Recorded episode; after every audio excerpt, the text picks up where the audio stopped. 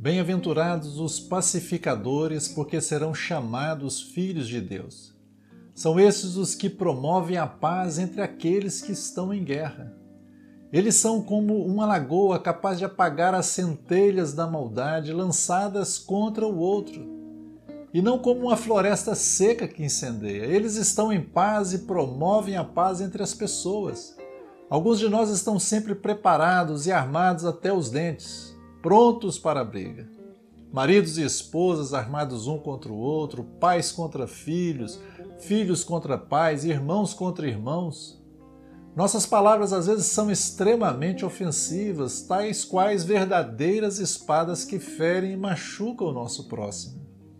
Diz a Bíblia que, quanto depender de nós, tenhamos paz com todos.